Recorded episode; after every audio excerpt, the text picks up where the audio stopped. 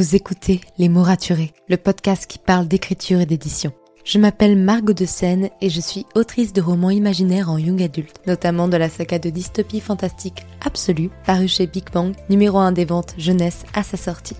Les mots raturés, c'est le podcast qui donne la parole aux auteurs et aux acteurs du monde de l'édition et qui vous aide à aller des premières idées à la publication de votre roman. C'est aussi une académie en ligne avec des masterclass et des ateliers en live chaque mois.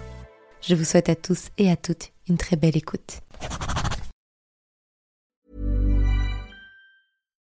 The moment you hold your grandson for the first time. The moment you say goodbye to a loved one for the last time. The moment it's time to hand over the family business to your daughter. Owen Mitchell's legal and financial experts understand the complexities of life. We offer a tailored service to help you plan for the future and protect your legacy so you can enjoy the moments that matter. Authorized and regulated by the Solicitors Regulation Authority.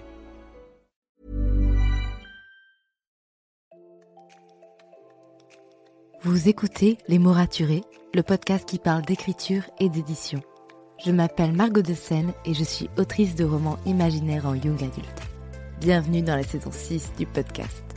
Au programme, un épisode par jour durant ce mois de janvier pour attendre ensemble la sortie du tome 1 d'Absolu les Mobilisés, mon premier roman à paraître chez Big Bang.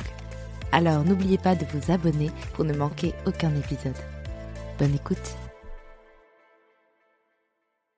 Hey, bonjour et bienvenue dans ce nouvel épisode de podcast. J'espère que vous allez bien. Personnellement, j'avoue que je tourne en ayant un peu un coup de barre. Je serais bien dans mon lit en train de faire une sieste, mais bon, je tiens à être là tous les jours pour vous, pour vous faire un épisode de podcast par jour. Et puis il faut dire que là, aujourd'hui, c'est déjà le 19e épisode de podcast d'affilée. C'est, ça commence à se faire ressentir la fatigue, mais bon, je me dis que je touche le bout, on a déjà passé la moitié et je suis trop contente de l'avoir fait. Aujourd'hui, on va parler d'un sujet qui, je trouve, est ultra important et qui prend de l'importance dans le milieu littéraire, en tout cas en young adulte. Ce sont les content warnings, qui sont plus souvent reconnus comme étant les trigger warnings. Alors, je vais pas en parler pendant des heures, déjà de 1, parce que Olivia Gomez a fait des super posts Instagram sur le sujet et je vais pas juste recopier son travail, je vais plutôt vous parler de moi, la manière dont, dont je les ai vécus et dont je les ai mis en place pour Absolu.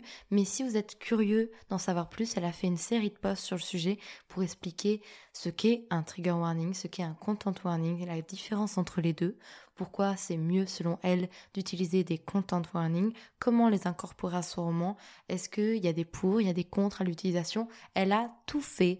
Donc vraiment, je vous mets dans les notes de l'épisode.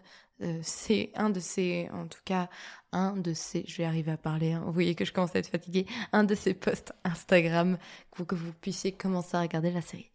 Mais en gros, pour faire court, un content warning, donc c'est un avertisseur de contenu qui est là pour prévenir un lecteur d'un contenu qui pourrait réveiller un traumatisme, en tout cas mettre le lecteur dans une position de gêne, d'inconfort, voire même en très très mauvaise position si c'est lié à un traumatisme très puissant. Donc on voit ça euh, assez naturellement sur les séries. Genre par exemple si vous ouvrez Netflix, quand euh, il y, a la plupart des séries, il y a des avertisseurs de contenu en haut de chaque épisode qui expliquent quel contenu il va y avoir dans le film. Le fait qu'il y ait des films moins de 16 ans, moins de 12 ans, moins de 18 ans, peu importe, c'est aussi lié à des avertisseurs de contenu. Donc dans le milieu du cinéma, des films, des séries, c'est tout à fait normal de faire des avertisseurs de contenu, mais au niveau des livres, c'est encore assez peu répandu. Pour le cas d'Absolu, surtout après avoir vu les posts d'Olivia, j'étais tout à fait convaincue que je devais mettre des avertisseurs de contenu parce que c'est du young adulte, mais c'est du young adulte qui est assez réaliste sur la guerre et les effets de la guerre et en termes de violence qui est relativement violent. C'est-à-dire que c'est lisible pour un adolescent ou une adolescente qui n'est pas sensible à la violence, comme moi je l'étais à l'époque, mais pour autant, il y en a peut-être pour qui ça peut être sensible.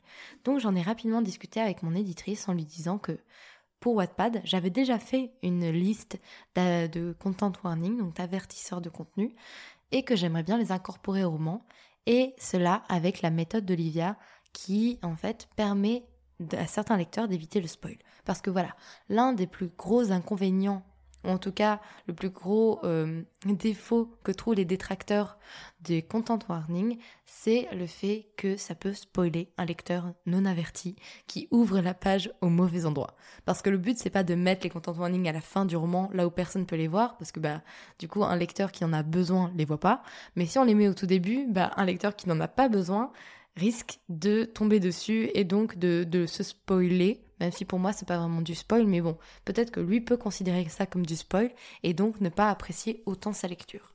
Bref. Donc il fallait trouver une solution et Olivia en avait proposé une que j'ai donc proposée à ma maison d'édition, c'est le QR code.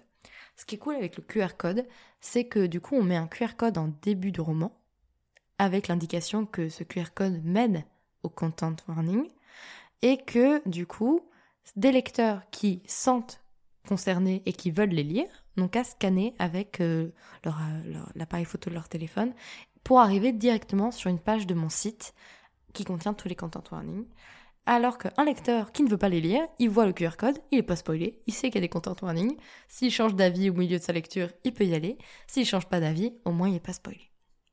Tout ça est vraiment beaucoup mieux dit dans les posts d'Olivia, donc vraiment je vous y envoie. Et donc au départ, mon éditrice et pas très chaud, dans le sens où elle connaissait mal les content warnings et elle n'avait jamais fait ou jamais mis en place pour euh, la collection Big Bang. Mais finalement, l'idée du QR code est restée puisque je ne l'ai pas relancé sur le sujet, voyant qu'au départ, c'était pas ce qu'elle préférait. Et c'est elle-même qui est venue me voir en disant, bah écoute, euh, moi finalement, est-ce que tu veux toujours qu'on fasse cette euh, liste de content warning pour mettre ça sur ton site? Et j'étais totalement d'accord, ce qui fait qu'effectivement aujourd'hui il y a bien un QR code au début d'Absolu et avec une petite phrase en précisant que Absolu euh, contient des sujets qui peuvent être violents et ou choquants pour certaines personnes. Donc peu, tous ceux et celles qui pensent que ça pourrait les, les, gêner puissent aller consulter la liste.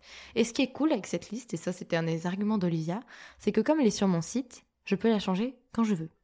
C'est-à-dire que si un lecteur vient me voir en me disant bah écoute, euh, t'avais pas prévenu sur un sujet qui est pourtant présent dans le roman et moi ça m'a fait du mal, bah déjà je m'excuse auprès du lecteur et ensuite je vais l'ajouter à la liste des content warnings. Comme ça, ça évitera le problème pour un autre lecteur. C'est bien, c'est que cette liste elle n'est pas figée dans le marbre, elle évolue et, ça je trouve ça beaucoup trop chouette.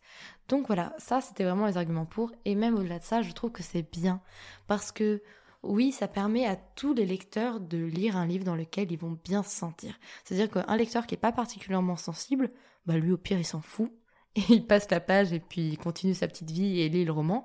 Et un lecteur qui se dit que bah, peut-être c'est un roman qui va le faire tomber dans quelque chose de douloureux, bah, il peut aller consulter ça et ne pas se mettre dans une position douloureuse, dans une position qui pourrait le mettre en danger ou qui pourrait le mettre malheureux. Bref, je suis très contente, moi, qu'on ait intégré les content warnings. Et j'espère que c'est quelque chose qui va se démocratiser parce que personnellement, je m'en fiche. C'est-à-dire que je ne lis jamais les content warnings et quand je les lis, je, n'ai pas de trauma particulier qui fait que euh, certaines choses sont compliquées à regarder. Bien sûr, il y a des choses qui sont plus compliquées à regarder que d'autres, mais ce ne sont pas liées à des traumas. Donc moi, les content warnings ne me concernent pas en tant que lectrice. Pourtant, je trouve ça bien qu'il y en ait parce que je sais que certains lecteurs en ont besoin tout simplement. Et que ça ne fait de mal à personne d'autre, surtout dans le cas des QR codes, où justement ça évite les spoils pour d'autres personnes, donc il n'y a pas d'aspect négatif pour d'autres personnes. Donc voilà, moi je suis trop contente en tout cas qu'on l'ait fait. J'espère que ça va se démocratiser au fur et à mesure en young adulte, parce que c'est justement là où les, on peut y avoir des personnes les plus sensibles à certains sujets et qu'il faut justement les préserver et faire en sorte que tout le monde se sente bien à la lecture d'un roman, pour que ça reste du plaisir pour tout le monde. Et ça, je trouve que c'est le plus important. Donc voilà, si vous avez des questions sur le sujet, n'hésitez pas à me les poser sur Instagram, sur les mots raturés podcast. Je, suis, je serai ravie d'y répondre. Sinon, je vous renvoie vers la série de posts Café Olivia. Et je vous dis à demain pour un nouvel épisode. Merci pour votre écoute. Pour soutenir le podcast, n'oubliez pas de vous abonner et n'hésitez pas à laisser une note et un commentaire sur votre plateforme d'écoute préférée. Vous n'imaginez pas comment ça aide le podcast à obtenir plus de visibilité. Retrouvez toutes les actualités du podcast sur le compte Instagram Les Mots Raturés Podcast et aussi sur mon compte privé Margot de Seine. En attendant, écrivez bien, prenez soin de vous et à bientôt pour un nouvel épisode.